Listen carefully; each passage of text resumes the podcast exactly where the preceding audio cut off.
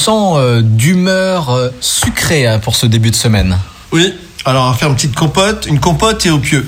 J'ai vu là qu'il me reste encore de la rhubarbe dans le congélateur et avant que qu'on reçoive à nouveau des fruits, alors on va faire une compote de poire et rhubarbe à l'orange. Donc en fait, vous prenez des poires, vous les épluchez, vous les coupez en cubes. Votre rhubarbe, de toute façon, vous l'avez déjà préparée, les coupez en cubes dans le congélateur.